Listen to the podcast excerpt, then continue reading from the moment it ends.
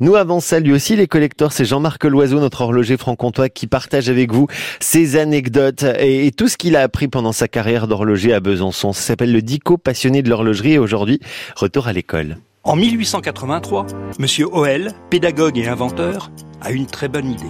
Il part du principe que les écoliers ont tous entendu parler des instruments qui servent à observer ou à mesurer, mais qu'ils ne les auraient, pour la plupart, jamais vus ni même utilisés.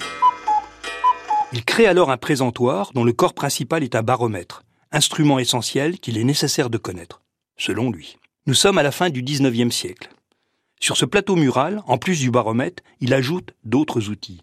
Toujours selon lui, il serait indispensable pour les nombreux métiers que la plupart des enfants épouseront un jour.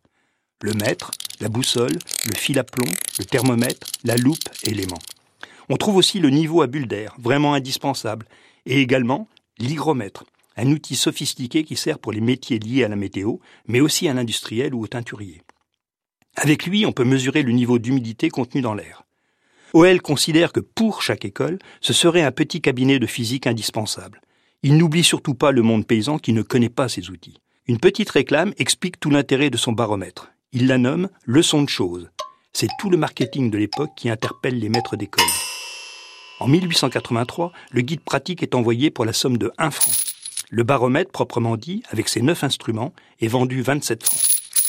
L'idée était belle, et les fabricants de ces instruments, dans le Jura et dans le Haut-Doubs, se frottèrent les mains.